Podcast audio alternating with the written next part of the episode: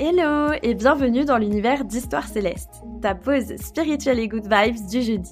Je suis Charlotte, médium et guide holistique, et ma mission est de t'accompagner à te reconnecter à ta spiritualité. Ici, tu découvriras d'incroyables histoires célestes. Je partage avec toi mon chemin, les expériences de la vie qui me permettent chaque jour d'incarner mon moi profond.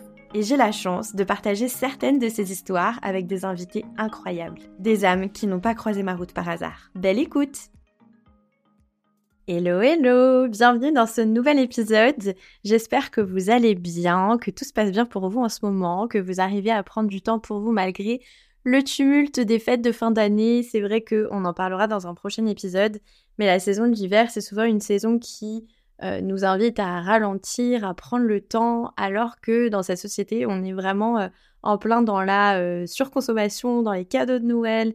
Bon, il y a aussi quelque chose de magique dans Noël avec le fait de partager ce moment-là avec nos proches. il y a vraiment toutes ces notions d'amour, de joie, etc. Mais c'est souvent aussi une période qui va hyper vite. Enfin, je sais pas ce que vous en pensez, mais moi, vraiment, le mois de décembre, j'ai l'impression qu'il est passé en 24 heures. Et aujourd'hui, je vous propose qu'on se retrouve pour un épisode assez long, puisqu'il s'agit du format le plus long que je propose sur Histoire Céleste, avec une invitée. Alors prenez le temps de vous installer confortablement. On va parler pendant un petit peu plus d'une heure avec cette invitée que j'aime beaucoup, qui s'appelle Jade, que vous connaissez déjà peut-être au travers notamment d'Instagram. Jade, euh, c'est une artiste avec euh, beaucoup d'influences euh, diverses et variées, mais qui tourne beaucoup autour euh, de la spiritualité, de l'ésotérisme, mais aussi des mythes et légendes euh, de l'histoire, un petit peu de, toutes les civilisations. Et euh, elle est créatrice d'objets, et je dirais même d'outils finalement, qui vont venir nous soutenir dans notre pratique spirituelle au quotidien, mais aussi notre pratique de connaissance de soi, de développement personnel, elle a déjà euh, créé un oracle, un livre aussi. Euh, en ce moment, elle est en train de sortir un carnet. Si vous souhaitez en savoir plus, je vous invite vraiment à aller consulter son, compte Instagram. Je vous mettrai le lien en description. Et dans cet épisode, on s'est consacré à un des outils que Jade maîtrise, sur lequel elle a écrit un livre que je vous conseille vivement si c'est un sujet qui vous intéresse et c'est le Human Design, un outil que je ne connaissais pas du tout, dont j'avais déjà entendu parler sur les réseaux, mais voilà, j'avais pas plus euh, de base euh, que ça. Et euh, vous verrez qu'au fur et à mesure de, de cette conversation, ça m'a permis vraiment de découvrir les fondamentaux du Human Design, de comprendre en quoi ça pouvait être hyper utile et hyper intéressant, hyper enrichissant d'un point de vue bah, développement personnel, connaissance de soi, connaissance de notre âme, de notre énergie, euh, comment aussi est-ce qu'on interagit euh, avec l'autre. Euh, voilà, c'est vraiment une conversation que j'ai adoré avoir avec Jade et, voilà. Et j'espère que ça vous plaira tout autant qu'à nous. En tout cas, on a passé un super moment toutes les deux. C'est un épisode que j'ai enregistré il y a un petit moment déjà. il était censé faire partie de la saison 1 et puis après bon voilà il s'est passé plein de choses dans ma vie le déménagement etc donc j'ai pas j'ai pas eu le temps en fait de monter l'épisode et de le publier euh, mais mieux vaut tard que jamais. Voilà, j'ai très hâte que vous, que vous le découvriez. Et puis surtout, euh, n'oubliez pas, si, cet épisode vous a plu, euh, n'hésitez pas à le partager sur les réseaux sociaux et à nous taguer avec Jade. Ça fait toujours hyper plaisir de se sentir soutenu dans cette aventure. voilà, je pense que j'ai tout dit. Je vous laisse avec cet épisode et je vous souhaite une très belle écoute et je vous dis à très vite. Bonjour Jade, bienvenue sur le podcast euh, d'Histoire Céleste. Je suis vraiment trop contente de t'accueillir aujourd'hui pour parler d'un sujet euh, qui, pour l'instant, m'est un petit peu inconnu, mais que je suis très curieuse de découvrir avec toi. Euh, aujourd'hui, on va parler de Human Design. Merci de nous faire cet honneur d'être présente avec nous aujourd'hui. avant qu'on commence, si tu le veux bien, j'ai trois questions auxquelles je vais te demander de répondre le plus euh, spontanément possible et qui nous permettront d'en savoir un petit peu plus euh, sur toi, euh, juste avant de parler plus en profondeur de ton métier, ce que tu fais dans la vie, ce que tu viens de nous proposer aujourd'hui. Ok, ça marche. Je suis toute oui, je t'écoute. si tu pouvais voyager dans le temps, dans quelle époque irais-tu? Je pense... Ah, c'est... c'est délicat. Il y aurait deux choix Est-ce que j'ai le droit de choisir deux choix? Oui. Je dirais soit la Grèce antique, soit l'Égypte ancienne, forcément. Amoureuse des anciennes civilisations, ce seraient les choix que je, je prendrais. Ok, ok, pas très, je suis pas très surprise puisque je te suis un peu dans ton univers, donc euh, je me doutais un peu de, de cette réponse. C'est vrai, c'est vrai, il n'y a pas vraiment de surprise, je l'avoue. Mais bon, là-dessus, je suis un peu un livre ouvert, c'est vrai. Deuxième question, quel élément te représente le mieux? Euh, Par exemple, est-ce que c'est l'eau, euh, la terre, l'air, le feu? Hum, si je pars du principe que je suis vierge, donc avec mon signe astrologique, ce serait la terre, mais je dirais plutôt le feu parce que euh, j'ai quand même pas mal d'émotions en moi et euh, ça peut être des cycles un peu qui vont dans tous les sens. hein. On peut avoir de grosses tempêtes comme des moments de calme, mais je je partirais sur le feu. Ok. Troisième et dernière question. Quelle est la chose que tu as réalisée dans ta vie, que ce soit d'un point de vue personnel comme professionnel, euh, qui te ressemble le plus? La chose que j'ai euh, qui me ressemble le plus. Ah, c'est délicat. C'est hyper délicat comme réponse. Euh, je pense que je te dirais que ce n'est pas encore fait. Ok. Ouais, ce serait ma réponse. Euh, c'est pas encore fait, mais je sens qu'il y a un moment donné où ça va être euh, mon moment à moi, mais je l'ai pas encore eu, je l'ai pas encore fait, en tout cas je l'ai pas encore créé, donc euh, ça arrivera. Ok. Ouais, bah de toute façon, on a toute la vie encore devant nous. C'est ça, c'est ça. On a tous notre moment et il n'est pas encore là pour moi, mais je le sens, ça va arriver. Trop bien. Merci beaucoup pour euh, ces premières réponses. Alors moi, je t'ai découvert euh, au travers de l'oracle Pensée céleste. Euh, donc euh, c'était il y a deux ans, je crois, si je dis pas de bêtises. C'est ça, c'est ça, ouais, 2021. J'avais participé à la campagne de, ouais, de financement participatif, donc c'était vraiment au tout début euh, du projet, si je dis pas de bêtises. Et j'ai tout de suite beaucoup aimé ton univers qui est très lié donc à, la mythologie, vraiment avec ces représentations de, de déesses, etc. Enfin, ça m'a tout de suite euh, beaucoup plu, beaucoup parlé. Puis tu as aussi une casquette euh, euh, de, de créative, vraiment euh, d'illustratrice. Enfin, y a, on, va, on va pouvoir Mm, mm. parler aussi euh, de, de ces choses-là en introduction. Mais euh, tu as, un univers euh, très hum, original, je trouve, et qui sort un petit peu de ce qu'on a l'habitude de voir. Donc, c'est aussi pour ça que, euh, que moi, j'ai tout de suite euh, accroché. Euh, donc, euh, voilà. Est-ce que tu peux te, te présenter, du coup, nous dire un petit peu plus euh, qui tu es avec tes mots à toi, comme tu veux? Complètement. Eh bien, du coup, j'ai 30 ans. Je suis originaire du nord de la France et j'ai été diplômée d'un d'un bac plus 5 en design digital et marketing.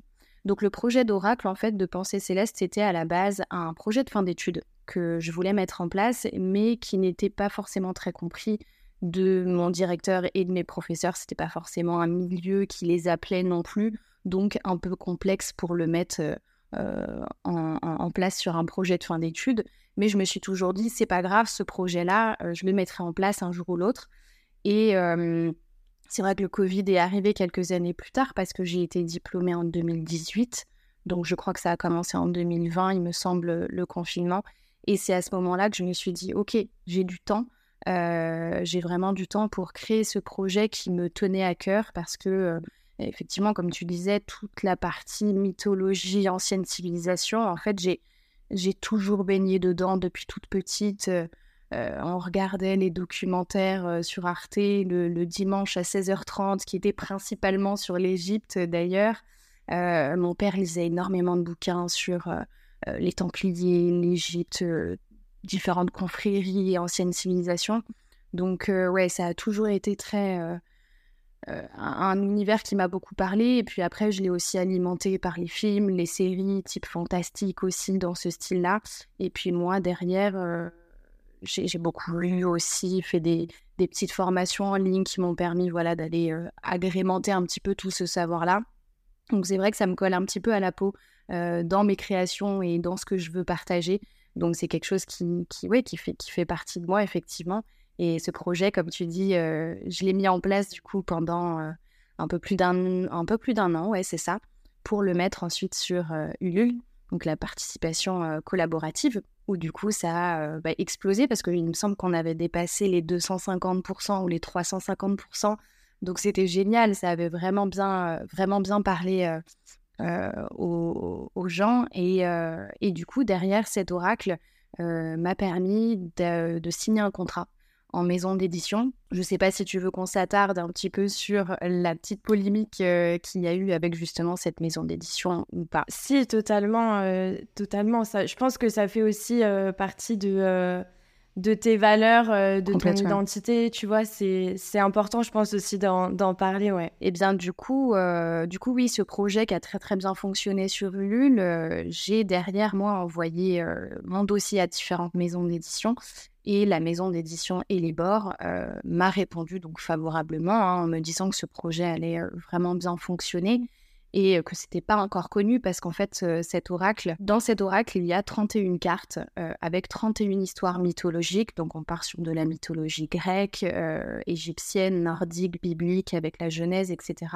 Et vous avez à chaque fois sur chaque carte l'histoire mythologique et la leçon de vie ou de morale qui en découle de cette histoire mythologique. Et du coup, on peut aller faire vraiment un, travail d'interprétation d'histoire mythologique, mais aussi de miroir en fait avec soi-même, avec sa vie et dans quel domaine de sa vie ça peut s'impacter. Et donc, et c'était quelque chose qui, n'avait pas encore été vu, en tout cas dans, dans ces impressions d'oracle qu'on voit un petit peu partout dans, nos librairies. Et, et effectivement, ça n'a pas été pour moi une expérience de tout repos, puisque la maison d'édition a très très mal géré pendant le, Covid et pendant la guerre en Ukraine parce qu'ils font imprimer leurs, leurs oracles, leurs, manuscrits en Ukraine. ils ont un peu mal géré tout ça dans le sens où beaucoup d'auteurs et d'autrices n'ont pas été payés de leurs droits d'auteur, même plusieurs années plus tard. Euh, parce que cette maison d'édition était déjà un petit peu, je pense, en faillite euh, sans qu'on le sache. Et en fait, elle n'a fait que couler et couler et couler euh, après le Covid. Et donc aujourd'hui, c'est vrai que c'est quelque chose qui est, assez difficile pour moi parce que c'est un projet de cœur, un projet où j'ai passé du temps, où j'ai mis tout, mon amour dedans pour voir que, bah, que malheureusement, ça se passe pas du tout comme prévu. Et en même temps, c'est quelque chose que je peux tourner dans le bon sens pour aussi euh, donner la parole sur euh, des expériences comme celle-ci, parce qu'on est beaucoup dans ce cas-là et on est peu à parler. Et le fait d'ouvrir la parole là-dessus, ça peut permettre aussi aux personnes qui ont envie de se faire publier par des maisons d'édition de leur dire faites attention. Faites attention où, euh, vous, vous, signez votre contrat. Faites attention voilà, vérifiez bien tous les historiques, comment ça se passe, allez envoyer des messages aux auteurs et aux autrices qui, sont, qui font déjà partie de cette maison d'édition pour savoir comment ça se passe pour eux. Euh, voilà, quelles sont leurs expériences euh, au, bout de, bout de quelques mois, quelques années. Et euh, voilà, un petit peu avertir sur, sur ce qui peut se passer dans, dans, ces maisons d'édition en interne qu'on ne voit pas toujours et qu'on ne sait pas toujours. Ouais, merci en tout cas pour ce partage. je t'en prie. Bon, aujourd'hui, on parlera aussi du coup d'un projet que tu as euh, édité, euh, enfin qui est en auto-édition. Tout à fait. Donc, euh, quelque part, même si j'imagine que pour un projet comme Pensée Céleste, qui était, je pense, ton bébé, voilà, c'est difficile de, de tirer le, le, bénéfice de tout ça et d'essayer de voir les choses dans, peut-être d'un autre angle, d'essayer d'en tirer une leçon. Mais en tout cas, je trouve que euh, tu as quand même réussi à le faire en rebondissant avec euh, ce nouvel ouvrage euh, que tu as travaillé vraiment. En plus, il y a cette fierté aussi où là, c'est toi qui fais tout de A à Z, quoi, en fait. C'est vraiment. c'est ça. Donc, je trouve que c'est aussi hyper intéressant de voir la façon dont finalement tu tu t'es accroché un peu, mine de rien. Et, et, et ça, c'est, ça fait beaucoup plaisir, plaisir à voir. C'est vrai, complètement, oui. C'est vrai qu'après, on pourrait en parler aussi euh, et de faire euh, pas mal de, comparaisons avec le HD. Euh, je ne vais pas en parler tout de suite parce que sinon, ce serait un peu perdre les gens, je pense. Mais de par mon profil en HD, on peut aussi voir que j'ai un peu un mécanisme d'essai-erreur. je teste beaucoup de choses, j'expérimente beaucoup de choses. Et on va dire que les trois quarts du temps, ça ne fonctionne pas. Mais on est tellement, on va dire, conditionné à, à, se dire que quand on a un échec, c'est quelque chose de mauvais, Alors qu'en fait, non, ce n'est pas du tout quelque chose de mauvais, c'est juste à tester, à expérimenté et ça ne fonctionne pas pour toi là. Mais par contre, en fait, ça me permet de savoir ce qui ne fonctionne pas et ce qui fonctionne. Et là, pour le coup, travailler avec une maison d'édition, ça a été au début un beau projet, euh, vraiment une aventure qui débutait très bien. Et au fil de l'eau, bah, effectivement, ça m'a permis de, d'avoir des, oui, une, leçon de vie aussi derrière en me disant, OK, donc euh, ça, c'est pas quelque chose qui a fonctionné pour moi. Qu'est-ce que je peux faire? Comment je peux gérer la chose autrement pour que ça fonctionne? Et pour le coup, oui, là, c'était l'auto-édition. Donc avec Amazon qui est en partenariat avec euh, Kindle, qui permet de euh, d'importer en fait directement son projet sur la plateforme et du coup de se faire de se faire auto-éditer sans vraiment rien avoir à gérer, puisqu'en fait, ils impriment les exemplaires de votre livre, de votre manuscrit, une fois qu'il y a un achat. Donc vous, de votre côté, vous n'avez pas besoin de préparer les envois, les étiquettes, les cartons, etc. Donc vraiment, tout est géré de leur côté. Et aussi en termes de droit d'auteur, ça change complètement, puisque dans une maison d'édition, on est aux alentours de 8% euh, du, prix de vente. Avec Amazon, c'est différent, on est à 40%. Donc déjà, il y a quand même pas mal de choses qui sont, euh, euh, plus agréables en termes de contrat, on va dire. et encore, on n'a pas de contrat qui est signé avec Amazon. Donc si demain, on veut retirer son projet de, la plateforme, on le peut totalement. Chose qu'on ne peut pas faire avec une maison d'édition. Donc effectivement, oui, ça m'a permis vraiment de peser le pour et le contre de la chose et d'expérimenter euh, euh, à chaque fois une, un, projet différent. Ouais, et on va en parler justement de, de ce projet euh, qui est du coup le Human Design. donc quand on, quand on va dire HD, tout simplement, ça veut dire Human Design, c'est exactement la façon de le dire le, de la façon plus courte, quoi. C'est ça. Mais avant ça, moi, ce qui m'intéresserait aussi de savoir, c'est un petit peu euh, connaître euh, ton parcours rapidement euh, spirituel parce que donc tu nous parles de ton attrait pour, pour la mythologie, toutes ces civilisations. mais finalement, à quel moment, tu vois, tu t'es dit aujourd'hui j'ai envie de développer mon oracle À quel moment tu as commencé à, à développer un intérêt pour tous ces outils spirituels, dont le human design aussi finalement? Bah, je dirais qu'au début, ça a été complètement inconscient parce que quand on part des anciennes civilisations, il y avait déjà de base une croyance, que ce soit égyptienne ou grecque, il y avait quand même un panthéon de dieux qui était là, donc avec leurs croyances aussi qui étaient intégrées. Et du coup, c'était déjà là inconsciemment en moi. Mais c'est vrai que ça a commencé assez tôt parce que j'ai, il me semble que j'ai commencé à acheter mes premiers oracles et mes premiers livres euh, vraiment dans le domaine de l'ésotérisme, développement personnel, euh, je dirais quand j'avais 17-18 ans. Euh, donc là, j'en ai 30. Donc oui, ça fait, ça fait un petit moment. J'ai vraiment tout, tout lu, que ce soit des grands noms comme Don Miguel Ruiz, à des gens un petit peu plus connus depuis peu, avec le docteur Joe Dispenza, par exemple, sur la neuroscience il y a vraiment, il y a vraiment beaucoup de thématiques qui me plaisent, principalement l'oniromancie aussi, donc le travail des rêves qui est très intéressant euh, en psychologie, la psychanalyse julienne. Vraiment, j'ai vraiment emmagasiné en fait un maximum d'informations sur différentes thématiques pour en fait euh, euh, c'est un petit peu comme si j'étais un, bocal vide et je venais y ajouter chaque, chaque jour, à chaque nouvelle informations que j'apprenais, des choses pour créer en fait euh, cet équilibre que je recherche euh, parce que c'est ces questions de euh, quel est le sens de ma vie, où est-ce que je vais, pour, pour quelle chose je suis faite, pourquoi là ça fonctionne pas, qu'est-ce qui s'est passé avec cette personne-là pour que ça marche pas, et là je me sens pas bien, pourquoi, qu'est-ce qui se passe je, En fait, je me suis toujours vraiment posé des questions sur le sens de la vie de manière générale et ma mécanique euh, euh, physique, humaine aussi, et principalement les relations avec les autres. Donc c'est vrai qu'il y avait ce melting pot d'informations qui m'a permis euh, au cours des années de, de, travailler là-dessus. Et, et aujourd'hui, je suis depuis un peu plus d'un an et demi en thérapie avec une psychanalyste julienne. Donc on va travailler toute la symbolique des rêves et le soi donc euh, le côté conscient et inconscient qui se réfère aussi justement au HD. Il y a beaucoup de choses qui du coup sont vraiment en lien en fait.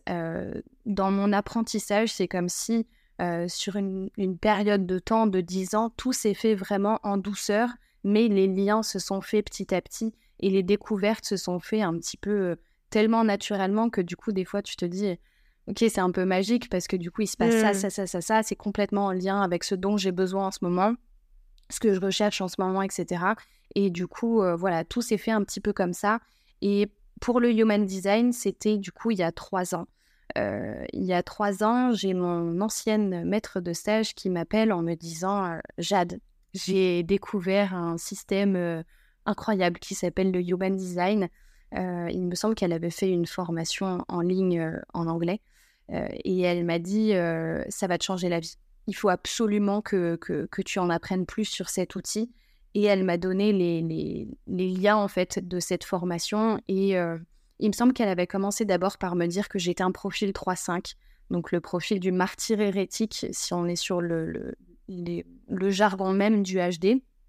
Le martyr hérétique, on en parlera juste après. Mais simple, simplement avec cette définition-là et le fait de me dire que j'étais manifestor, elle m'a enlevé un poids de dingue où je me suis dit, ok, donc du coup, juste avec deux phrases, tu es en train de me dire qui je suis. C'est dingue. Et, et, juste pas que qui je suis, mais euh, ces résistances qui vont avec, de me dire je suis manifesteur, donc c'est pour ça qu'avec telle ou telle personne ça fonctionnait pas, et, et c'est pas grave, c'est ok, du coup c'est parce que j'ai cette énergie-là, euh, j'émane en fait cette énergie-là, et que du coup ben, soit ça passe, soit ça casse, et ouais c'est ça, il y avait une espèce de légèreté dans, ces informations qui, me faisait dire euh, j'ai envie d'en savoir plus. Et du coup, derrière, j'ai fait deux autres formations en ligne et, j'ai incorporé le human design dans mon quotidien. C'est vraiment un travail de, prise de conscience. On est vraiment très spectateur avec l'UHD. Euh, on, devient conscient de ces mécanismes avec soi-même et avec les autres, de ses réactions, de ses actions face à différentes, différents échanges avec les gens ou dans différents domaines de nos vies. Et c'est vrai que ça, permet vraiment de redresser, de remettre la balance comme il faut pour euh, se sentir, même si on, aura tout le temps des zones d'insécurité, on, a nos, résistances à nous, ça ne partira pas comme ça, c'est pas magique, euh, mais ça nous permet de se dire, euh, déjà de lâcher un certain poids on est tous uniques et la nature, elle se trompe pas. On, est fait de, cette matière-là et c'est nous et c'est ce qui nous rend uniques. Et du coup, il faut accepter tout ça et de ne pas chercher à se comparer tout le temps. Et c'est le but du HD, justement. De se dire dans ton unicité à toi, dans ton mécanisme à toi, conscient et inconscient, c'est qui tu es et viens le chercher, accepte-le, observe-le, regarde comment ça se passe en dehors de tes conditionnements, en dehors de ton éducation, en dehors de euh, l'idéal sociétal, eh bien, euh, tu es cette personne, tu es ce mécanisme, et à toi euh, de, de, faire en sorte que ça te convienne et que tu l'équilibres de sorte à ce que tu sois, tu sois bien dans ta vie de tous les jours, en fait, dans ton quotidien, vers là où tu veux aller. Eh bien, ça a l'air super, super intéressant. Euh, alors, est-ce que tu peux peut-être nous dire en quelques mots, essayer de nous donner une définition de ce qu'est le human design et comment, euh, euh, si les personnes qui nous écoutent ont envie, par exemple, justement, de connaître leur profil, enfin, on en parlera après plus en détail, mais il me semble qu'on appelle ça la, charte, comme on pourrait dire en astrologie la carte du ciel euh, à notre naissance, c'est un peu. C'est ça. Euh, voilà, j'ai l'impression que, en fait, moi, je me suis fait un peu ce parallèle-là. C'était plus facile pour moi de le comprendre quand j'ai commencé à l'appréhender. C'était de me dire, euh, ok, c'est comme donc ton thème natal en astrologie. Tu vas avoir la position des planètes, ton ascendant, ton signe solaire, ton signe lunaire, etc. Et tout ça va former finalement ton, ADN énergétique en astrologie. Et dans le Human Design, tu vas nous en parler, euh, mais euh, j'ai trouvé ce parallèle-là puisque euh, ça se fait effectivement bah, idem avec ta date de naissance, ta l'heure, ta position géographique, etc. Et c'est ça. Et puis, tu as cette charte qui se dessine et avec bah, plein de, de, de, petits outils, sous-outils, je ne sais pas trop comment on pourrait appeler ça, mais, mais comme finalement, voilà, comme la position des planètes, comme le signe lunaire, ascendant, machin, bah là, pareil, on va retrouver différents, différents thématiques en fait qui vont nous donner certaines informations.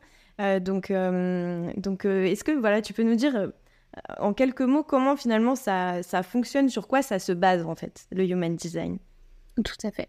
Oui, alors en fait, le, le, HD, c'est quand même un outil qui regroupe plusieurs autres outils qu'on connaît. Euh, donc, on a l'astrologie, parce qu'effectivement, ça vient travailler euh, les, les, les, signes astrologiques et les influences planétaires. Donc, on a cette partie-ci qui, qui, fait vraiment partie intégrante euh, du HD.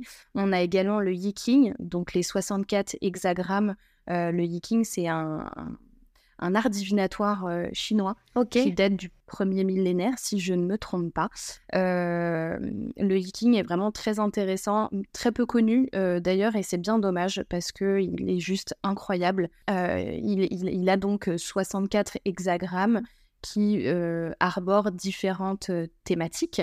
Et en fait, quand on a son mandala, ça s'appelle le, Rave Mandala, ça permet d'avoir toutes les influences planétaires, tous les signes astrologiques et les 64 hexagrammes qui font référence aux 64 portes du Human Design. Donc en fait, ça englobe vraiment beaucoup de choses. On a de l'énergétique aussi, des chakras, puisqu'on va avoir les mêmes centres, plus des centres moteurs, mais ça, on va en parler après, avec les chakras qui font partie de la charte HD euh, qu'on va générer effectivement comme à la manière de l'astrologie, donc avec son prénom, date, heure et lieu de naissance, ce qui va venir générer notre charte. Cette charte-là, elle ne bouge pas euh, au cours de notre vie.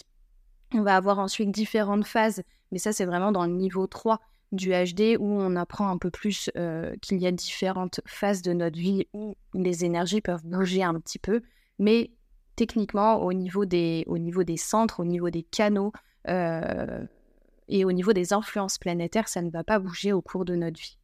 Donc cette charte en fait qu'on va avoir, elle va nous permettre euh, d'avoir un espèce de, une espèce de visibilité à 360 sur nos mécanismes conscients et inconscients. C'est ça qui est vraiment génial, génial avec le HD parce que ça nous permet d'avoir vraiment les deux côtés euh, donc conscience, c'est vraiment ce qu'on a conscience de nous-mêmes, ce qu'on a conscience de faire, de voir, euh, de mettre en place. Et le côté inconscient, ça va vraiment être le côté transgénérationnel, les influences planétaires et de ce que les autres voient de nous, mais qu'on n'arrive pas forcément à voir de nous-mêmes. Donc il y a vraiment ces, deux côtés qui sont très intéressants et qui viennent du coup se découper en plusieurs euh, catégories, plusieurs couches de lecture donc on va avoir tout d'abord son type énergétique qui va nous expliquer un petit peu comment on va envoyer de l'énergie et en recevoir, comment les gens vont nous percevoir et comment nous, on va percevoir les gens. Et de cela, en découle du coup nos résistances, euh, notre aura, euh, notre, notre soi et non-soi, notre stratégie. Euh, donc ça, on va en parler aussi un petit peu plus après.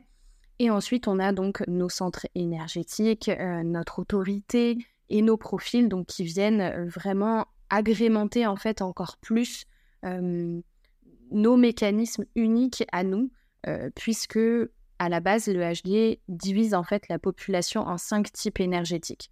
On a le manifestor, le projector, le réflector, le générateur et le manifesting générateur. Donc on est tous divisés en cinq types et après on a donc chacun des, centres définis et non définis qui sera différents, des canaux qui seront différents, des portes actives et non actives qui vont être différentes. Et c'est là justement qu'on va avoir beaucoup plus d'informations sur notre mécanisme conscient et inconscient qui va être euh, voilà, différent euh, du voisin d'à côté. Et c'est aussi comme ça qu'on va pouvoir mieux comprendre euh, nos relations humaines avec notre famille, avec notre chérie, avec ses amis, comprendre pourquoi il y a des, il y a des, il y, a des choses qui font qu'il y ait des frictions, euh, pourquoi on ne comprend pas de la même manière, pourquoi on n'a pas la même logique, euh, pourquoi on va avoir du mal à s'exprimer avec telle ou telle personne, etc. Voilà. Donc on va vraiment avoir toutes ces sphères-là qui vont s'imbriquer dans différentes couches de lecture avec le HD. Ouais, c'est intéressant ce que tu dis parce que je rebondis sur le fait, je, fais encore le parallèle avec l'astrologie, mais c'est vrai que l'astrologie, j'ai l'impression que c'est un peu plus commun, tu vois, ça commence à être quand même de plus en plus démocratisé, on en parle beaucoup, c'est très vulgarisé aussi sur les réseaux, genre sur Instagram, etc. Donc euh, euh, j'ai l'impression en fait que c'est comme si euh, avec les cinq types, les cinq profils, en fait, c'est ça hein, que tu nous disais à l'instant. c'est comme si, en fait, pareil en astrologie, on va avoir plein de signes différents, mais ensuite ce qui va nous intéresser surtout, c'est d'aller regarder la carte du ciel dans sa globalité pour pouvoir justement euh, trouver vraiment euh, euh, les informations qui nous correspondent à nous en tant qu'individus, quoi. C'est ça. mais malgré tout, est-ce que tu pourrais nous, nous dire quand même vis-à-vis de ces de ces de ces profils, tu vois, de ces types, enfin de ces types énergétiques, qu'est-ce qui les différencie globalement? Est-ce que c'est dans leur tempérament, dans leur comportement? Tu vois, c'est quoi qui va faire que euh, un générateur euh, ne sera pas le même qu'un manifesteur Toi, tu es manifesteur, c'est ça, tu m'as dit. Je suis manifesteur, c'est ça, ouais. Et toi, tu es générateur. En fait, les, les, les cinq types ont différents mécanismes. C'est-à-dire que, par exemple, moi, en tant que manifesteur, je ne vais pas avoir euh, je peux potentiellement avoir la même autorité que toi, puisque toi et moi, il me semble qu'on a une autorité émotionnelle, donc avec notre plexus solaire. On peut avoir la même autorité en ayant des types énergétiques qui soient différents. Par contre, notre soi et notre non-soi, donc euh, l'émotion positive qu'on va ressentir quand on va faire quelque chose qui nous plaît, quand on va dire non à quelque chose alors qu'avant on avait peur de dire non, mais maintenant qu'on le fait. Enfin voilà, toutes ces émotions positives euh, qu'on va ressentir vont avoir, enfin, euh, positives et négatives vont avoir des, comment je pourrais dire ça, des échelles différentes d'émotions. C'est-à-dire que pour moi, je vais avoir en, tant que soi et non soi, la colère et la paix. La colère, ça peut être une colère passive comme une colère euh, euh, agressive. Et la paix, ça peut avoir toutes sortes de, de définitions en fonction de la personne. Moi, la paix, c'est vraiment le fait de me sentir en paix à l'intérieur de moi. Ok, là j'ai tout fait, je suis tranquille, je me sens en paix, je suis bien comme je suis. Donc le soi et non-soi, ça va être différent. on a aussi également, il me semble, le, ton, énergie. Donc comment, comment ton énergie, euh, tu, tu, vas, tu vas l'utiliser pour ta part, par exemple, en, tant que générateur, tu as le centre sacral d'actif. Donc le centre sacral, il y a uniquement les générateurs et les manifesting générateurs qui ont ce centre-là d'actif. En fait, ce centre, c'est le centre moteur, le centre vraiment le plus énergétique, énergique, énergétique, les deux d'ailleurs, du HD. Et donc uniquement le G et le MG, donc générateur et manifesting générateur, ont ce centre sacral d'actif. C'est-à-dire que plus vous allez faire des choses que vous allez, aimer, enfin, que vous allez aimer faire, euh, plus vous allez avoir de l'énergie pour le maintenir sur de la durée. Chose que les trois autres types ne pourront pas. Par exemple, moi, en tant que manifesteur, je n'ai pas ce centre sacral d'actif. Donc, c'est-à-dire que je vais pouvoir faire quelque chose euh, sur un court laps de temps, de bonne qualité, mais au bout d'un moment, je vais être fatiguée, je vais avoir d'un temps de repos pour remettre les machines euh, en marche. Que même si c'est quelque chose qui me fait énormément plaisir, je vais être plus fatiguée, enfin, je vais être fatiguée plus rapidement que vous en tant que générateur et manifesting générateur. Ça va être là les, les différences, en fait, vraiment dans l'énergie, dans le soi et le non-soi. Parce qu'après, euh, la, la, stratégie peut être la même en ayant différents types euh, énergétiques. Je ne sais pas si c'était très, euh, très compréhensible ou si c'était un peu trop flou. non, non, carrément, on, voit bien déjà, on, on, commence, je pense, à comprendre en quoi ça peut nous être utile, même au quotidien, en fait, finalement, et en quoi c'est un outil de connaissance de soi et de l'autre aussi. Euh, qui est euh, hyper euh, intéressant et encore une fois utile, qu'on va vraiment pouvoir exploiter de manière concrète, avec, comme avec l'exemple que tu viens de, de nous donner juste ici. Et donc, bah, justement, la stratégie, en quoi, enfin, à quoi ça correspond, tu vois? Parce que tu nous disais que la stratégie, ça allait aussi avoir un, un, impact et une répercussion significative. C'est ça. donc, à quoi ça fait référence, ça? En fait, la stratégie, c'est vraiment la meilleure manière de prendre ses décisions. Et pour chaque type énergétique, il y a une stratégie qui, est, qui est différente. Par exemple, pour moi, en tant que manifesteur, c'est celle d'informer. Chose que j'avais du mal à faire avant parce qu'en fait, les manifesteurs sont un type énergétique qui est hyper indépendant et qui a envie de faire un petit peu ce qu'il veut quand il veut, sans avoir à prévenir les gens. Et c'est quelque chose que je faisais beaucoup d'ailleurs quand j'étais jeune. Pour te donner un exemple, je devais avoir 12 ans, 13 ans. Je revenais de vacances avec mes parents, donc on rentrait chez nous. Et ma, maison, ma maison d'enfance était en plein milieu de la forêt. Et il y avait une maison pas très loin, on était les deux seules maisons perdues en plein milieu de la forêt, qui était une, maison secondaire, de, d'une copine qui venait de temps en temps l'été, en fait, pour passer ses vacances. Et donc, je reviens de ces vacances-là et en fait, euh, je sors de la voiture et je m'en vais. Je pars voir ma copine et je ne préviens personne.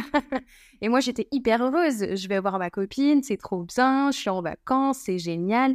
Je ne pense absolument pas à la peur que mes parents vont avoir, au fait que je n'ai pas informé de où je vais, avec qui je vais, euh, etc. Et, ben, ça m'a valu une soufflante euh, immense, immense derrière. C'est vraiment un exemple très enfantin, mais du coup, c'est du coup aussi l'exemple le plus facile à montrer, c'est que si j'avais informé, j'aurais pas eu toutes ces résistances que j'ai ressenties derrière. Donc le fait de, ne pas être bien, de ressentir beaucoup de, colère du coup derrière, bah, pourquoi on m'engueule? Alors que je suis juste allée voir ma copine, je reviens de vacances, j'ai le droit, je peux, euh, c'est juste à côté, c'est à 5 minutes. Et en fait, voilà, c'est cet enfant que j'étais à 12 ans, j'ai pas compris et du coup j'ai ressenti énormément de colère, énormément de résistance, de résistance pardon. Donc le non-soi en fait de mon type énergétique, ma colère et cette incompréhension complète de, de, la situation. Et aujourd'hui, je comprends mieux le côté d'informer qui est ma stratégie, donc d'informer les gens à l'avance de ce que je vais faire pour en fait euh, les préparer à ce que même s'ils n'acceptent pas, au moins j'ai informé. Mmh. et après, derrière, je suis un petit peu tranquille. Alors après, ça fait, ça fait un peu brut de décoffrage comme ça parce que euh, c'est un peu comme si tu disais ok je vais faire ça et euh, je m'en fiche un peu de ce que tu penses c'est pas le cas. C'est vraiment pas comme ça. Euh, moi par exemple si je veux exemple vraiment très très basico basique si je veux sortir et sortir avec mes copines toute seule solo je préviens mon mec en lui disant bah voilà ce soir j'ai envie d'être tranquille j'ai envie de, de, de, faire ma sortie de mon côté avec mes copines je préviens je ne pars pas euh, sans message, sans rien. Ça, paraît en fait, ça paraît tellement logique pour certaines personnes, mais des fois dans notre mécanisme, ce n'est pas la même logique pour chacun en fait.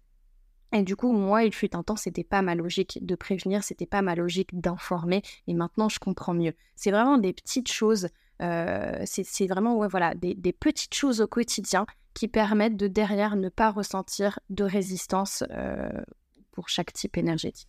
Ouais, je comprends. Je comprends. Euh, et les exemples sont, sont assez parlants, en fait. Hein. Euh, on se rend vraiment compte euh, de à quel point parfois on peut ne pas se comprendre entre êtres humains, mais en fait, il y a aussi plusieurs explications derrière tout ça et c'est assez complémentaire avec plein d'autres plein d'autres outils. Donc c'est hyper, hyper intéressant. moi, par exemple, ma stratégie, ce serait d'attendre et répondre. C'est ça. Qu'est-ce que ça veut dire? Oui, alors euh, en tant que générateur, effectivement, tu as le attendre et répondre. Euh, attendre, c'est attendre une. C'est pas attendre dans son canapé à ne rien faire et attendre qu'on vous envoie euh, par la poste un papier en vous disant Hello Charlotte, est-ce que tu as envie de sortir ce soir Tu vois? C'est pas comme ça. En fait, attendre, c'est attendre soit une invitation frontale, donc de la part d'une tierce personne. Et quand on dit invitation, c'est vraiment dans le sens euh, tu es en train de discuter avec une copine et elle te dit Tiens, ça ne te dirait pas d'aller faire ça? Basico-basique. C'est une invitation frontale d'une personne qui est euh, extérieure à toi. Et euh, ça peut être également une invitation de la vie. Donc, par exemple, tu es en train de, de lire un bouquin, il y a une phrase qui te fait tilt et ça te donne envie de mettre quelque chose en place, une action, etc. Peu importe, ça te donne envie de, te mettre à, faire de la poterie parce que tu lis un livre où euh, la protagoniste fait de la poterie, je ne sais pas, euh, j'imagine. Mais voilà, c'est aussi une invitation de la vie, c'est une invitation extérieure. Donc en fait, c'est réagir à quelque chose, réagir à une invitation extérieure. Après, encore une fois, tout est à mesurer, tout est à doser, dans le sens où effectivement, euh, tu ne vas pas attendre à chaque fois d'avoir une invitation. Par exemple, si tu veux aller prendre ta douche, tu ne vas pas attendre que quelqu'un te dise Est-ce que tu as envie de prendre ta douche? Tu vois, donc c'est vraiment dans, dans, dans, dans, différentes sphères de ta vie, c'est vraiment complètement euh, euh, propre, propre à chacun. Mais voilà, l'invitation, c'est une invitation extérieure, frontale ou de la vie. Donc, quand tu regardes la télé, quand tu entends des gens discuter, et je sais pas, ils discutent d'une série qu'ils viennent de regarder, hop, ça t'a donné envie de mettre cette action-là en place et de regarder.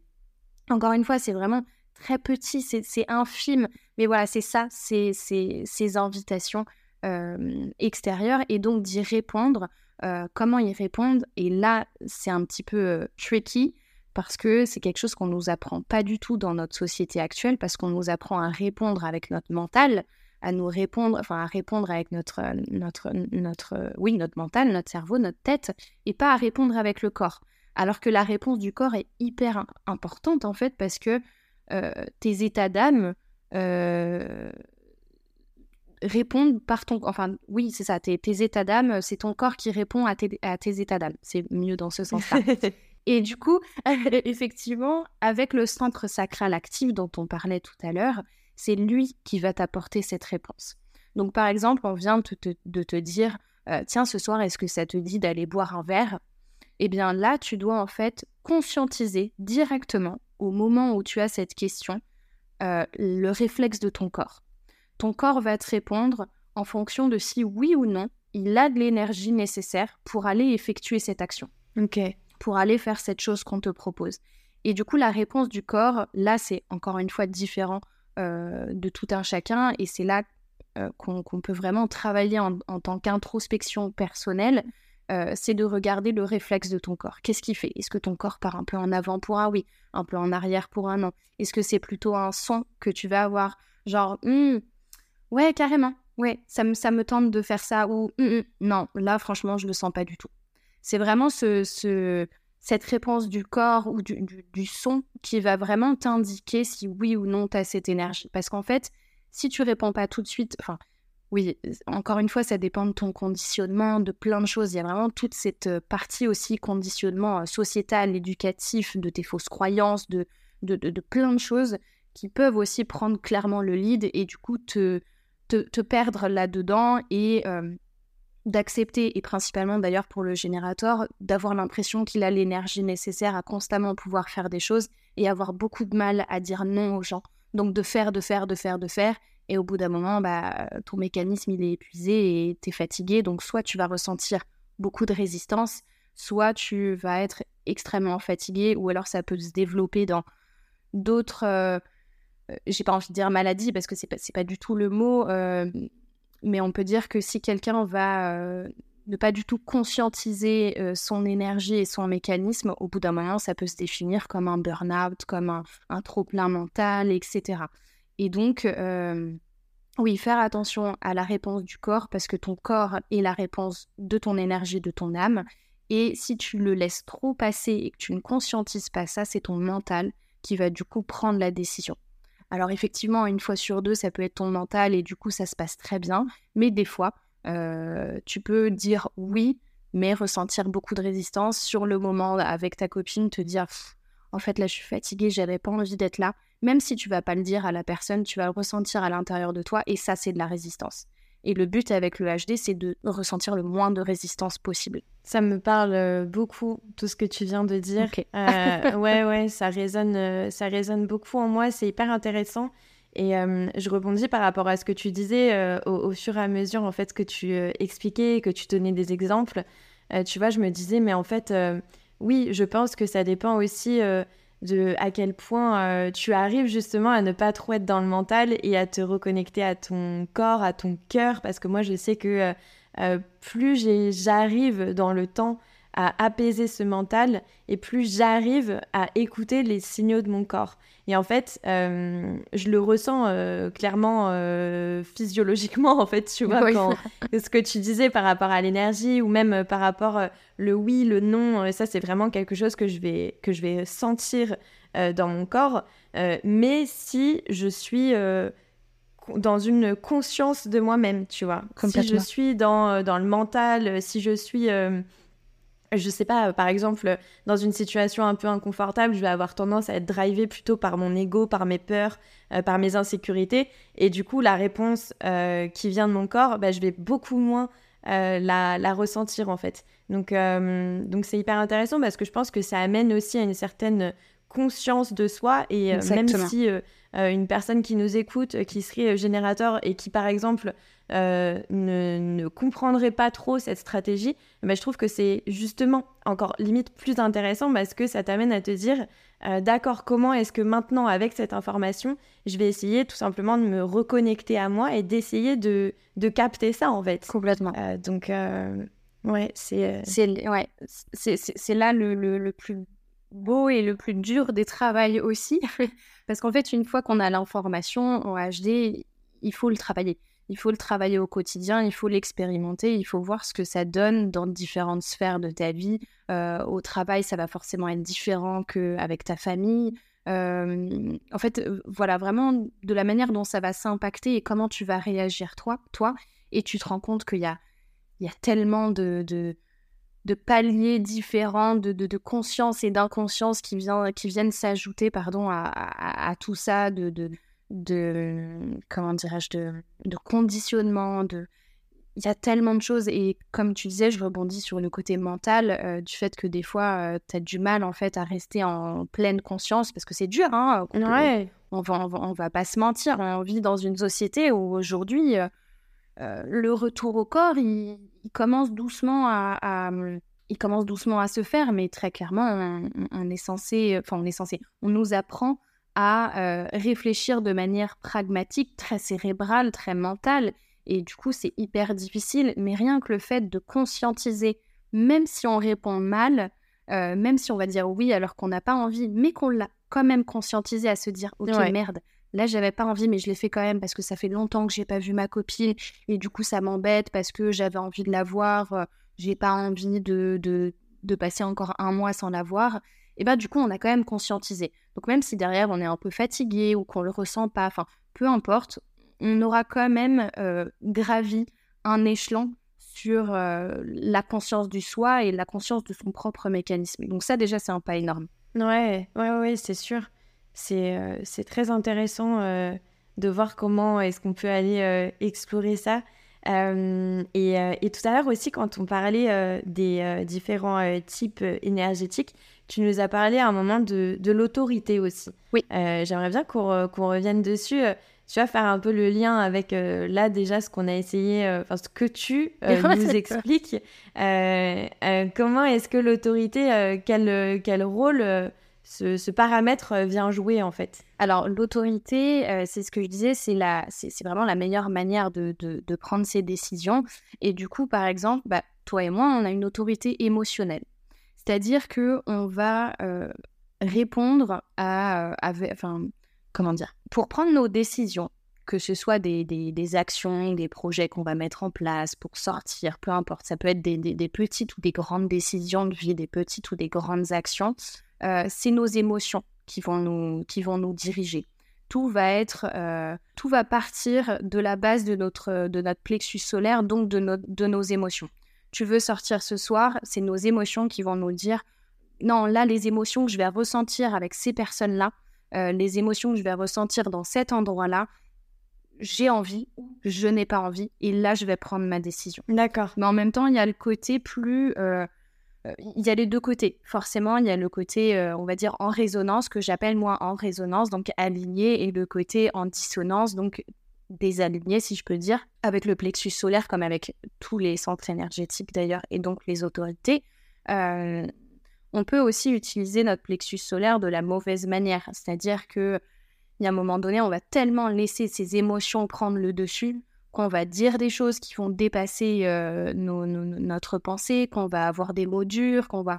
En fait, euh, les émotions vont tellement passer au-dessus de la conscience que du coup, euh, il peut y avoir toutes ces résistances qui vont, qui vont arriver. Donc en fait, euh, c'est hum, avec le centre du plexus solaire, on a des émotions qui peuvent aller très haut et très bas d'un coup. Et en même temps, ces émotions, c'est tu ne sais pas forcément tout le temps la cause. Tu n'en comprends pas tout le temps la cause. Tu ne sais pas d'où ça vient, tu ne comprends pas forcément la, racine même de l'état émotionnel que tu veux avoir, par exemple, un matin en te levant. Euh, moi, je sais que ça m'arrive des fois, je me lève euh, et je suis dans un état un peu... Euh, je sais pas pourquoi j'ai du mal, j'ai c'est pas parce que j'ai passé une mauvaise nuit, c'est pas parce que hier ça n'a pas été ou quoi, je me suis juste réveillée avec un état émotionnel que je ne peux pas décrire et c'est comme ça. En fait, ça s'est créé à l'intérieur de moi, c'est là et je dois juste dealer avec. Des fois, on comprend pas complètement la cause. À contra... Enfin, qu'est-ce que je peux te dire d'autre comme exemple? Par exemple, voilà, euh, on te propose un nouveau job, un contrat euh, dans une entreprise, peu importe. Tes émotions sur le coup te disent oui, vas-y, fais-le, vas-y, j'y vais tout de suite, euh, c'est le super job pour moi, etc. Le mieux à faire avec une autorité émotionnelle, c'est d'attendre un certain laps de temps. En général, on nous dit trois jours, mais ça dépend vraiment des personnes, pour en fait attendre cette espèce de clarté émotionnelle. Euh, c'est un petit peu comme si tu t'imagines euh, en pleine mer sur ton bateau et il y a énormément de brouillard. Le brouillard, c'est toutes tes émotions qui viennent dans tous les sens et tu n'arrives pas forcément à... Enfin, tu, ne peux pas voir en face et tu ne peux pas te diriger correctement sur la mer parce qu'il y a ce brouillard. Donc il faut attendre que ce brouillard s'en aille pour y voir plus clair, pour être plus apaisé dans ton corps et du coup prendre tes décisions euh, en conscience et du coup sans être dirigé par ton état émotionnel. Je ne sais pas si c'est très compréhensible. Si, si, carrément. Euh, et puis, euh, je trouve que là, c'est plus clair pour moi. Je fais bien le lien entre la stratégie et l'autorité. J'ai l'impression que les deux, finalement, sont vraiment liés, en fait. Ah, ils sont complètement complémentaires. Tout à fait. Ouais, ouais. ouais c'est ça. Donc, euh, si, si, carrément, ça me parle beaucoup. Et puis, encore une fois, hein, vu que là, tout ce que tu me disais avec ma stratégie qui est attendre et répondre, et là, mon autorité qui est plutôt émotionnelle, c'est clairement ça. Le nombre de fois où j'ai accepté euh, des projets, des offres euh, professionnelles, on parlait de, tu, tu en parlais à l'instant, mais euh, justement, moi, j'ai beaucoup tendance à m'emballer en fait. Je suis beaucoup dans l'emballement, tu vois. et sauf que, effectivement, ben, après coup, j'ai tendance à dire oui très vite en fait. Ouais. Et, et, après coup, le lendemain, le surlendemain, tu sais, je commence à avoir ce truc un peu dans mon corps quand je pense au projet et je me dis est-ce que en fait c'était vraiment ce que je devais faire, tu vois? Et petit à petit, ça, j'apprends à voilà ne pas donner ma réponse tout de suite, attendre un peu. Euh, et ça m'est même déjà arrivé d'ailleurs euh, dans le cadre professionnel euh, qu'on me dise, hein, qu'on me dise non mais prenez votre temps, hein, vous n'êtes pas obligé de, de, nous dire tout de suite, il n'y a pas de souci, prenez le temps de réfléchir, parce que tellement en fait voilà moi je suis vraiment euh, j'ai tendance à déjà ressentir beaucoup, beaucoup d'émotions. et puis en plus, euh, voilà, à être dans ce truc-là où, euh, où je m'emballe un peu. Donc, donc oui, ça me, ça me parle beaucoup. et, et est-ce qu'on pourrait peut-être donner un autre exemple d'autorité Tu vois, qu'est-ce, qu'est-ce qu'on peut avoir autre que l'autorité émotionnelle? Après, on peut pas. En fait, si tu veux, les, comme je disais au début, on a les cinq types énergétiques qui, sont, qui, divisent la population en, en, cinq. J'ai mal dit ma phrase, mais on m'a comprise. ouais, ouais, ouais. et donc, le générateur et le manifesting générateur, vous faites en fait partie de 70% de la population en termes d'énergétique, de, de, de, type énergétique. Donc, du coup, en fait, on est quasiment entouré euh, presque que de générateurs et de manifesting générateurs. Donc du coup, vraiment, la stratégie d'attendre et répondre, c'est celle qui est euh, un petit peu la plus connue. Après, on a également euh, celle du manifesting generator qui du coup va être d'attendre et répondre, mais avec un, mécanisme d'action. C'est-à-dire que vont aussi avoir donc cette même stratégie que les générateurs, donc d'attendre l'invitation d'une tierce personne ou une invitation de la vie. Par exemple, c'est mieux quand on image avec des exemples. Euh, on garde cette invitation d'aller boire un verre avec une copine. Donc une copine te dit, euh, donc tu, imaginons tu es manifesting generator, une copine te dit tu as envie d'aller boire un verre demain soir. Sur le coup, bah oui, oui carrément, euh, go, je ressens mon corps là qui, qui, est prêt à aller faire cette action, j'ai de l'énergie, go, on y va. Et en fait le lendemain, en se préparant, donc en se préparant à l'action, donc on goûte en fait, euh, ton, corps va venir goûter à cette action que tu vas entreprendre. Ton corps commence à avoir des résistances et te dire ah finalement, là, là non, je suis pas, suis pas très chaud. et, et en fait, c'est là la petite différence entre le générateur et le manifesting générateur, c'est que le MG a besoin d'un moment de, de, révélation. Et ce moment de révélation, il se fait par l'action. Et, et, et, du coup, ça peut aussi potentiellement faire ressentir beaucoup de résistance chez ses proches parce que si il n'est pas conditionné, il ou elle n'est pas conditionné, il, ça va être un type énergétique qui va souvent changer de, de, de plan changer, voilà, changer les, les, choses qu'il avait mis en place et de finalement dire non. Ouais. Voilà, parce que en fait, la vérité pour un, pour un MG se fait sur le, sur le moment T, en fait. Sa vérité, elle est sur l'instant, c'est tout le temps sur le présent. Il ne sait pas s'il aura l'énergie nécessaire demain ou pas, donc en fait, ça peut aussi souvent changer avec un, avec un générateur. Ouais, je comprends. Mais effectivement, on a, on, a des stratégies qui, qui, peuvent être à peu près similaires comme le G et le MG. Euh, voilà, mais sa stratégie est toujours en combo avec l'autorité. Et vraiment, ce, cocktail-là des deux, ça va vraiment te permettre déjà de conscientiser énormément de choses dans ton quotidien, personnel, professionnel, familial, euh, tout. Euh, et, du coup, voilà, vraiment, vraiment conscientiser, vraiment mettre en avant ton empreinte euh, à toi, quoi. Ton, ton choix en fonction de ta structure et ton, ton ADN, quoi. Ouais, je comprends. Non, mais je comprends, je comprends carrément. Euh, on voit bien le lien euh, entre les deux.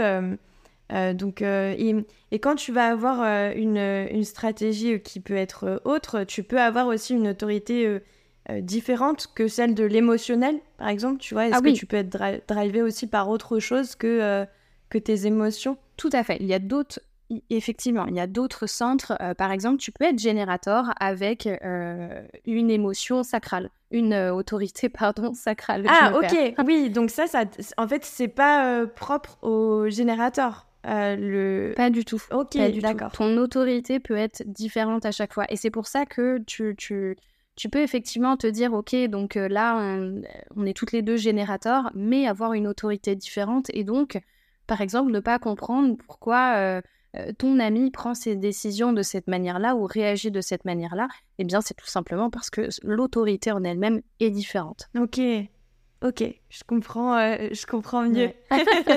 c'est un très très grand puzzle, hein, le, le, HD, il faut, euh, c'est plein de petites pièces dans tous les sens. Ouais, ouais, c'est assez, c'est assez complexe, mais je pense, en tout cas, je, je, suis assez convaincue par ça, euh, que ça va venir se démocratiser de plus en plus, notamment grâce à des ouvrages comme le tien.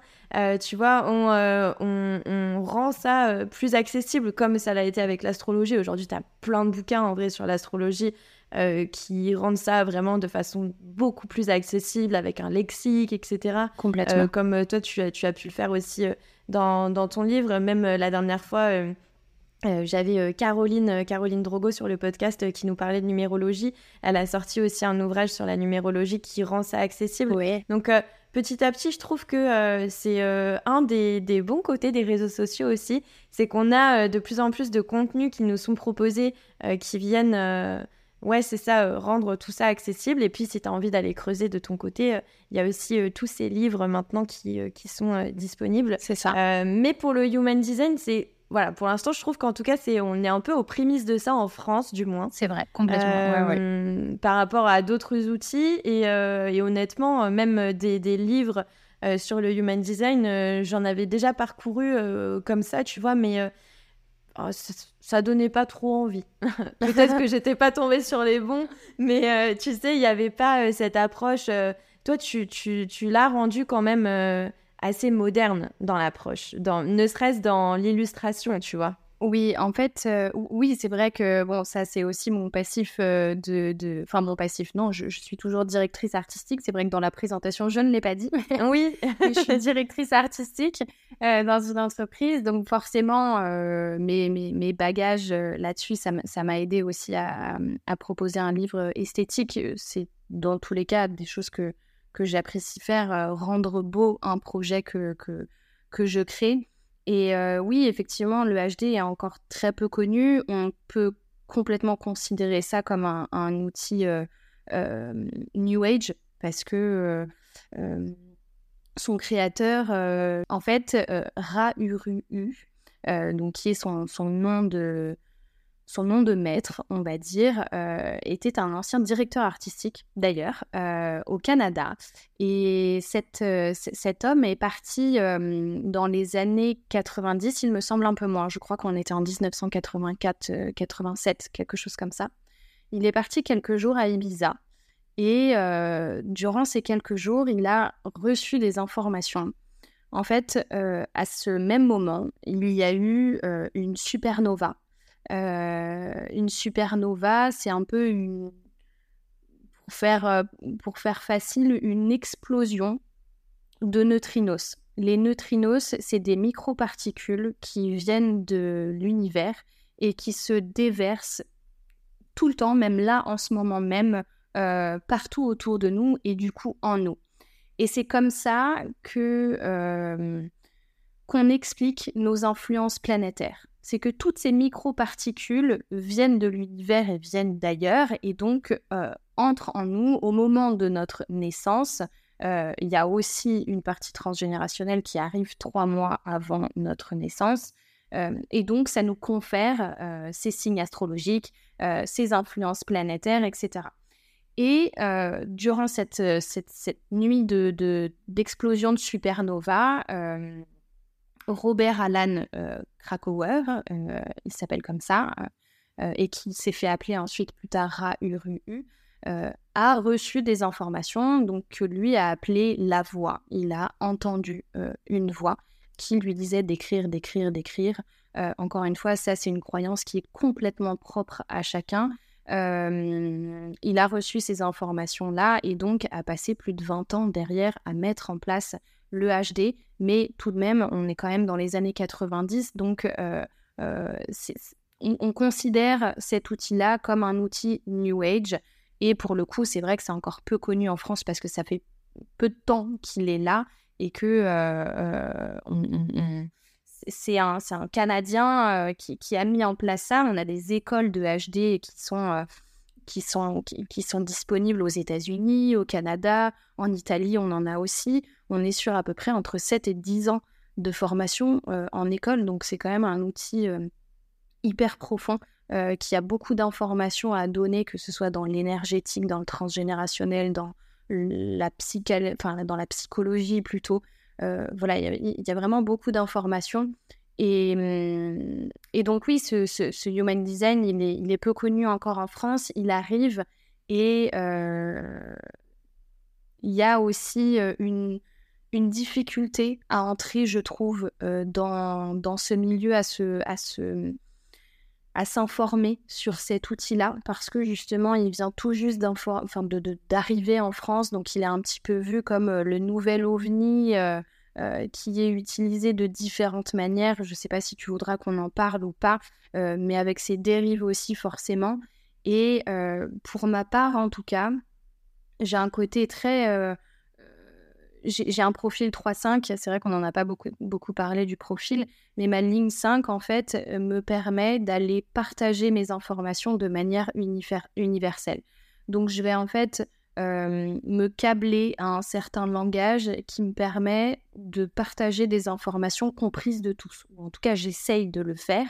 Et c'est de cette manière-là que je voulais partager euh, euh, ce, premier niveau, ce premier livre, parce que du coup, il y en aura un autre, ce premier livre sur le HD de manière, voilà, pas simple non plus parce qu'il y a beaucoup d'informations, mais qui puisse permettre aux gens de conscientiser beaucoup de choses dans leur mécanisme et, euh, et qui soient compris euh, euh, à tout âge et de, de, toute personne. Voilà, en tout cas, c'était le, le, but principal. Le profil, du coup? Est-ce que tu peux...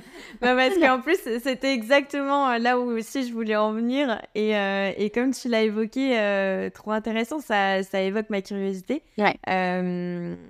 Qu'est-ce que, euh, ouais, qu'est-ce que, qu'est-ce que ça veut dire en fait 3-5 euh, Moi j'avais vu c'est 1-3, alors euh, tu vois, aucune idée.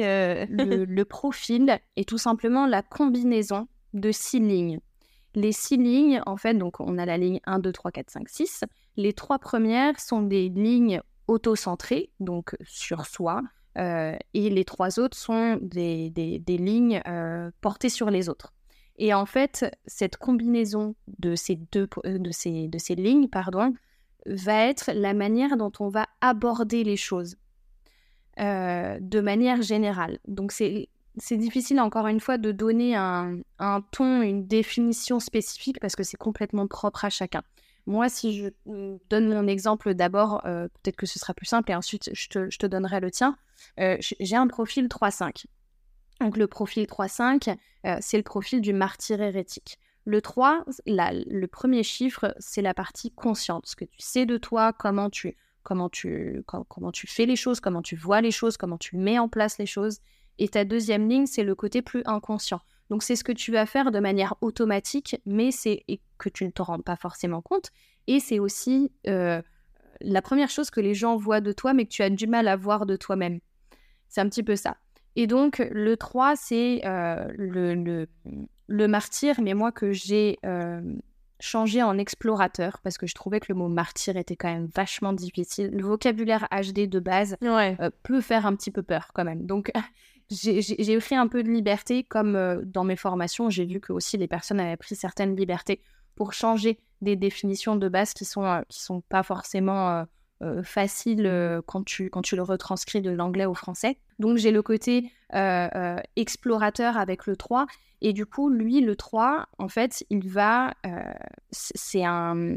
C'est. Comment je pourrais dire ça? C'est une personne qui va expérimenter beaucoup de choses. Euh, comme j'avais dit un petit peu au début, je vais faire, je vais tenter, je vais expérimenter, je vais me ramasser 9 fois sur 10, mais la dixième fois, ce sera la bonne. Et je sais que, enfin, je saurais que cette fois-là, c'est cette manière-là qui fonctionne, c'est comme ça qu'il faut que je fasse les choses. Et ma ligne 5, elle, c'est la ligne du mentor ou de l'hérétique, si tu prends la base du HD. En fait, le mentor, lui, il va reprendre ces informations-là, dire ok, ça, ça n'a pas fonctionné. Donc je peux le partager aux autres en disant ok, ça, ça, ça, ça n'a pas fonctionné si vous faites les choses comme ça. Par contre, cette fois-là, elle a fonctionné. Et là, du coup, je me base sur un langage universel et je vais dire aux gens ok, de cette manière-là, ça fonctionne. C'est comme ça que vous pouvez comprendre, c'est comme ça que vous pouvez apprendre, c'est comme ça que vous pouvez voir, etc., etc. Encore une fois, en fonction de la thématique de base sur laquelle tu vas euh, partager cette information-là. Donc ça fonctionne un petit peu comme ça. Et pour toi, du coup, je prends mon livre avec moi, comme ça tu vas me dire si ça te parle par rapport à ce que j'ai écrit. Je vais d'abord te donner la définition de ta ligne 1, ensuite de la ligne 3, et de comment ces deux-là euh, sont ensemble, ce que ça donne ensuite. Donc la ligne 1, c'est la ligne de l'élève. L'élève, lui, il va chercher, il va apprendre, il va se documenter, il va beaucoup lire. C'est vraiment l'archétype de l'éternel étudiant qui aura euh, besoin d'informations solides pour avancer dans sa vie, euh, d'être vraiment certain de savoir et de comprendre les choses. Et dans les zones d'ombre de l'élève, euh, il va se penser inférieur ou moins bien qu'un autre. Et c'est pour ça qu'il passera beaucoup de temps en fait à se documenter sur un sujet en particulier ou sur plusieurs sujets, mais en surface, mais vraiment d'être à la pointe des infos et de connaître euh, l'histoire d'un courant, d'un sport, etc. Vraiment, vraiment à la pointe. Et l'élève, il ne va pas se lancer dans une activité ou dans un projet tant qu'il n'a pas les tenants et les aboutissants, toutes les informations en fait euh, de ses recherches. Donc il peut aussi parfois prendre le lead euh, en, se pensant supérieur parce qu'il sait, parce qu'il connaît l'information et du coup il y a ce côté égo qui va venir un peu prendre le dessus euh, face à d'autres personnes. voilà, et paraître aussi parfois un peu trop autoritaire, trop sûr de lui quand il va partager sa pensée, son savoir, sa réflexion etc., etc. Donc ça, c'est la ligne 1. Et la ligne 3 de l'explorateur, donc c'est la même que je te disais par rapport à moi. L'explorateur, c'est aussi un apprenti, c'est un testeur, c'est un chimiste qui va expérimenter différentes formules afin de trouver celle qui lui apportera le meilleur résultat possible. Donc tester, tester, tester. Il va donc euh, tester, se tromper, tester à nouveau et se tromper jusqu'à ce que le Eureka y surgisse et ce qui peut parfois l'amener vers ces zones d'ombre euh, qui lui font dire que la vie, elle s'acharne un peu sur lui euh, parce que euh, il teste trop de choses et ça fonctionne pas, et du coup de se dire je suis un petit peu la bête noire là, je suis un petit peu le mouton noir, je teste trop de trucs et ça fonctionne pas. C'est un petit peu ça. Mais avec la ligne 3 de l'explorateur, la vie en fait, elle, elle conspire, si je peux dire ça comme ça, pour faire venir à lui des expériences afin qu'ils puissent apprendre. Parce que c'est dans l'échec euh, de l'apprentissage et de l'exploration que la ligne 3 pourra évoluer.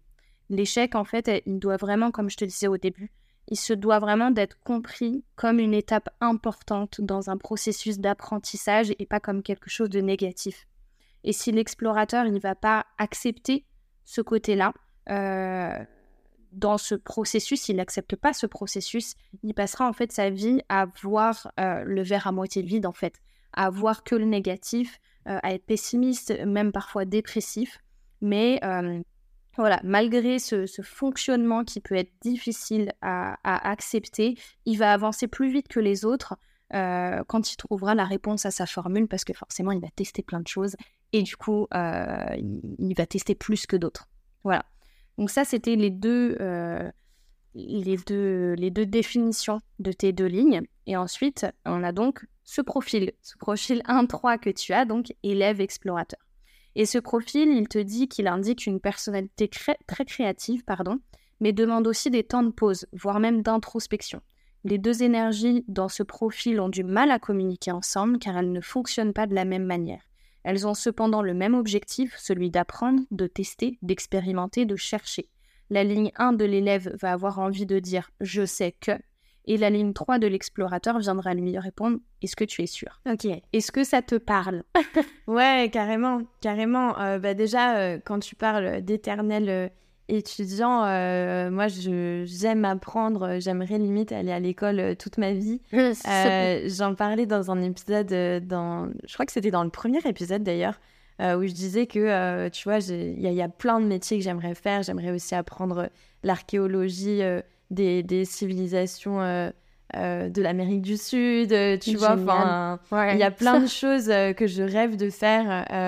Et, puis même, souvent, quand je commence à m'intéresser à, un sujet qui va vraiment me plaire, tu vois, je peux passer genre deux jours où je fais que ça. Et typiquement, c'est aussi souvent par peur de de manquer de connaissances sur un sujet. Mhm. Donc ça, ça, me parle beaucoup en fait ce que tu disais. Typiquement, la dernière fois, je commençais un peu à, réfléchir aux différentes religions du monde, etc. Puis en fait, je me suis dit, mais en fait, euh, euh, je, connais très peu les, les, religions. Euh, j'ai pas, moi, j'ai pas baigné dans une famille religieuse, donc du coup, euh, voilà, je connais un peu, tu vois, les, les bases, etc. Mais en fait, euh, je me suis rendu compte que j'étais loin de, de, connaître euh, l'essentiel même. Et du coup, pendant deux jours, j'ai fait que ça. J'ai fait que lire, j'ai fait que regarder des reportages sur Arte. vraiment, j'étais obsédée par ça. je prenais des notes et tout parce que vraiment, j'avais besoin de me sentir plus confiante sur ce sujet que j'avais envie euh, d'aborder, tu vois. Ça, c'est ta ligne 1 avec ton sacral qui, qui te donnait l'énergie nécessaire de faire quelque chose que tu aimes, que tu kiffes. oui, exactement. C'est mon côté parfois un peu obsessionnel, tu vois. Si vraiment je kiffe ça, je peux vraiment passer euh, tout un week-end, une semaine, voire même plus euh, à bouffer que de ça, quoi. et puis après, le côté test, oui, c'est sûr. Enfin, ça, ça, se ressent beaucoup, même au niveau professionnel. Ouais. J'ai tendance à vraiment euh, bah, ne serait-ce euh, voilà quand j'ai quand j'étais en études pendant mon master euh, j'avais lancé ma première entreprise dans le tourisme et puis ensuite avant j'avais fait deux, deux alternances différentes et puis après j'avais envie de créer du coup Histoire Céleste bon là je crois que ça y est je me suis trouvée mais bon c'est pareil même au travers d'Histoire Céleste tu vas tester d'autres choses je suis encore en train de ouais je teste d'autres choses. Et souvent d'ailleurs même ce que je dis quand je quand j'ai des conversations comme ça avec mes proches ou quoi euh, je dis mais dans dix ans je, je, me connais je sais même pas si je si je continuerai à faire ce que je fais aujourd'hui. Euh, et je pense pas d'ailleurs. Je pense que ce sera d'une manière différente. Euh, ça n'enlève pas le fait que être médium c'est ça fait totalement partie de moi. Mais est-ce que j'en ferai mon métier de la même manière? Tu vois je suis vraiment pas sûre. Oui, ça évoluera d'une manière différente, mais ça restera toujours là en termes de valeur et de ce que toi tu vas partager, ça restera toujours là, quoi. Oui, c'est ça. Euh, et puis aussi parce que bah, c'est c'est quelque enfin au-delà d'être un métier, c'est qui je suis, donc il y a aussi ce truc où euh, ben forcément je voilà ça, ça partira jamais. Complètement. Euh, je pense. Mais mais par contre dans la façon de, de l'exercer. Euh, je, me connais, je pense que j'aurais envie d'aller explorer certainement d'autres chemins en fonction de, de mon évolution. Enfin, voilà, même ne serait-ce en fait finalement le, le, fait de me projeter dans dix ans de la même manière que j'exerce mon métier aujourd'hui, limite euh, ça me plombe en fait tu vois. Mmh. oui. Ça me c'est peut-être un... je me dis euh, oui parce que forcément tu vas tu vas chercher en plus tu l'as très bien dit hein, à explorer et du coup oui c'est pour ça aussi que je l'ai appelé comme ça c'est l'explorateur parce que c'est vraiment ça. Oui. C'est le fait d'aller explorer d'autres horizons dans euh, dans le fait de d'expérimenter de, et de tester les choses. Donc on va toujours rester forcément on a un espèce de, de pilier central où du coup tu as ce qui fait de toi toi et du coup, ça restera toujours là, ce sera un peu ton socle, ta base, mais tu vas aller un petit peu chercher euh, ce qui orbite autour et euh, du coup, ce qui te convient à toi jusqu'à ce que tu aies trouvé le, le, bon truc, quoi. On va dire ça comme ça. ouais, carrément, carrément. On arrive euh, sur la fin sur la fin. de cet épisode. Tellement de choses à dire encore.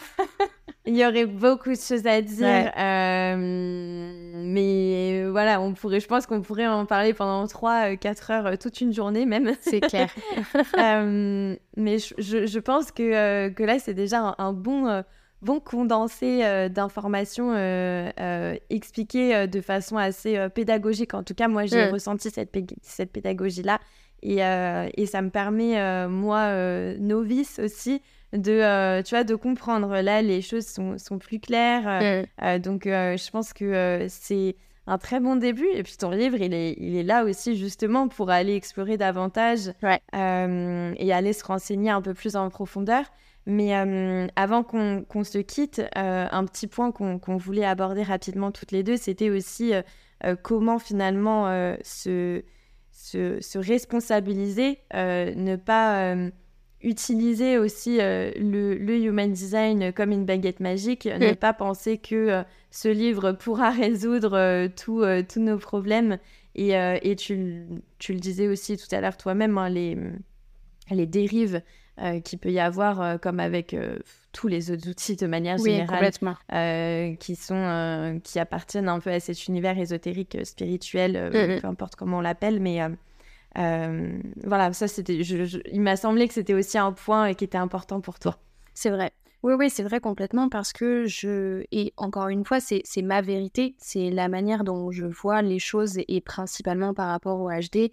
Euh, effectivement, euh, je pense que les personnes qui vont nous, nous écouter, du coup, c'est un outil qui les intéresse, qui leur donne envie d'en savoir plus, donc qui ont potentiellement vu d'autres personnes qui pratiquent le HD qui propose des formations, etc. Et on peut voir effectivement qu'il y a des formations sur le HD qui sont basées sur le business, sur le CA, euh, atteindre un certain CA en très peu de temps, euh, ou alors que on va avoir une, espèce de, ligne éditoriale de la formation qui va être basée sur le euh, et fais éclore, éclore le, divin en toi euh, en utilisant tes, tes gen qui font aussi partie du HD, mais qui sont encore un, un, autre niveau. Mais voilà, en, étant totalement euh, équilibré avec tes énergies, etc. En fait, je pense qu'il y a ce côté qui personnellement me, dérange, mais encore une fois, c'est complètement propre à moi et euh, faut pas se comparer par rapport à ça parce que chacun a sa vérité. Euh, c'est quelque chose qui me dérange parce que je trouve que cet outil est tellement incroyable d'un point de vue introspection et qui peut clairement changer euh, la manière dont on fait, dont on voit, dont on actionne les choses dans sa vie, mais de manière tellement simple, tellement petite. C'est vraiment sur, pour moi, encore une fois, des, des petites actions qui vont changer énormément de choses. C'est les petits pas à faire qui vont apporter de grands changements.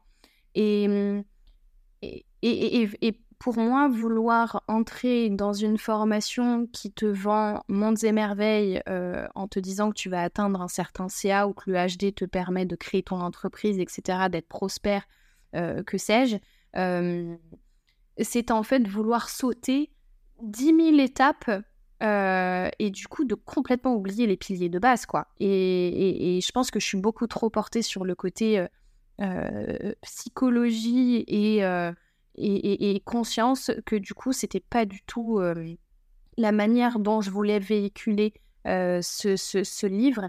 Et si je l'ai écrit, c'est vraiment. Peut-être qu'il y a certaines personnes qui vont me dire il n'est pas assez profond ou on n'en sait pas assez sur telle ou telle thématique. Non, après, c'est propre à chacun, mais la manière dont je voulais le partager, c'est vraiment pour apporter des, des, petites clés, euh, des petites clés personnelles pour chacun qui vont justement leur permettre de d'avancer sur un pilier et encore un et encore un et encore un et jusqu'au bout d'un moment ou de se dire peut-être que six mois après avoir expérimenté son HD, ils vont se dire ok là je suis beaucoup plus consciente des choses, c'est minime, c'est infime, mais ça me change tellement la vie sur plein de décisions, plein de plein de projets que je suis en train de mettre en place en fait.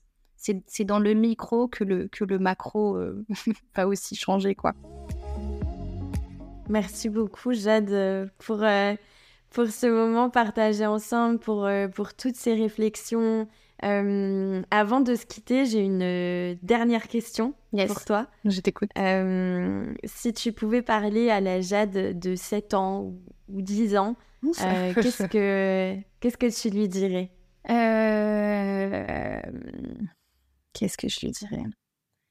C'est délicat. Hein. Encore, à chaque fois, je te réponds, c'est délicat.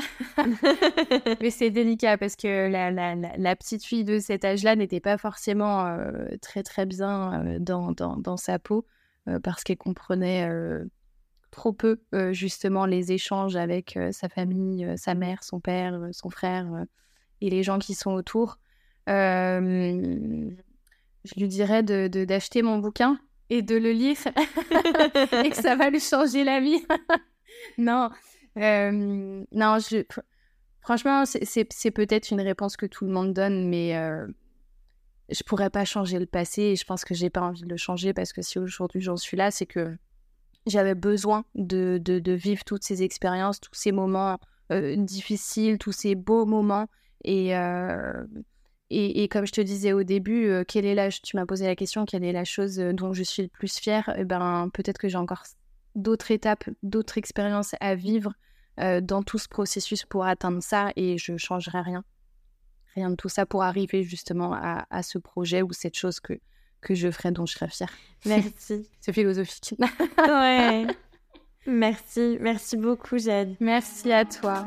Merci pour ton écoute. Si cet épisode t'a plu, je t'invite à laisser une note sur la plateforme sur laquelle tu m'écoutes. Ça m'apporte énormément de soutien et c'est ta façon à toi de donner vie à ces histoires célestes. Ton retour est précieux, alors surtout n'hésite pas à m'écrire ou à partager cet épisode sur les réseaux sociaux. On se retrouve sur Instagram, histoire.céleste au pluriel, avec tout mon amour, Charlotte.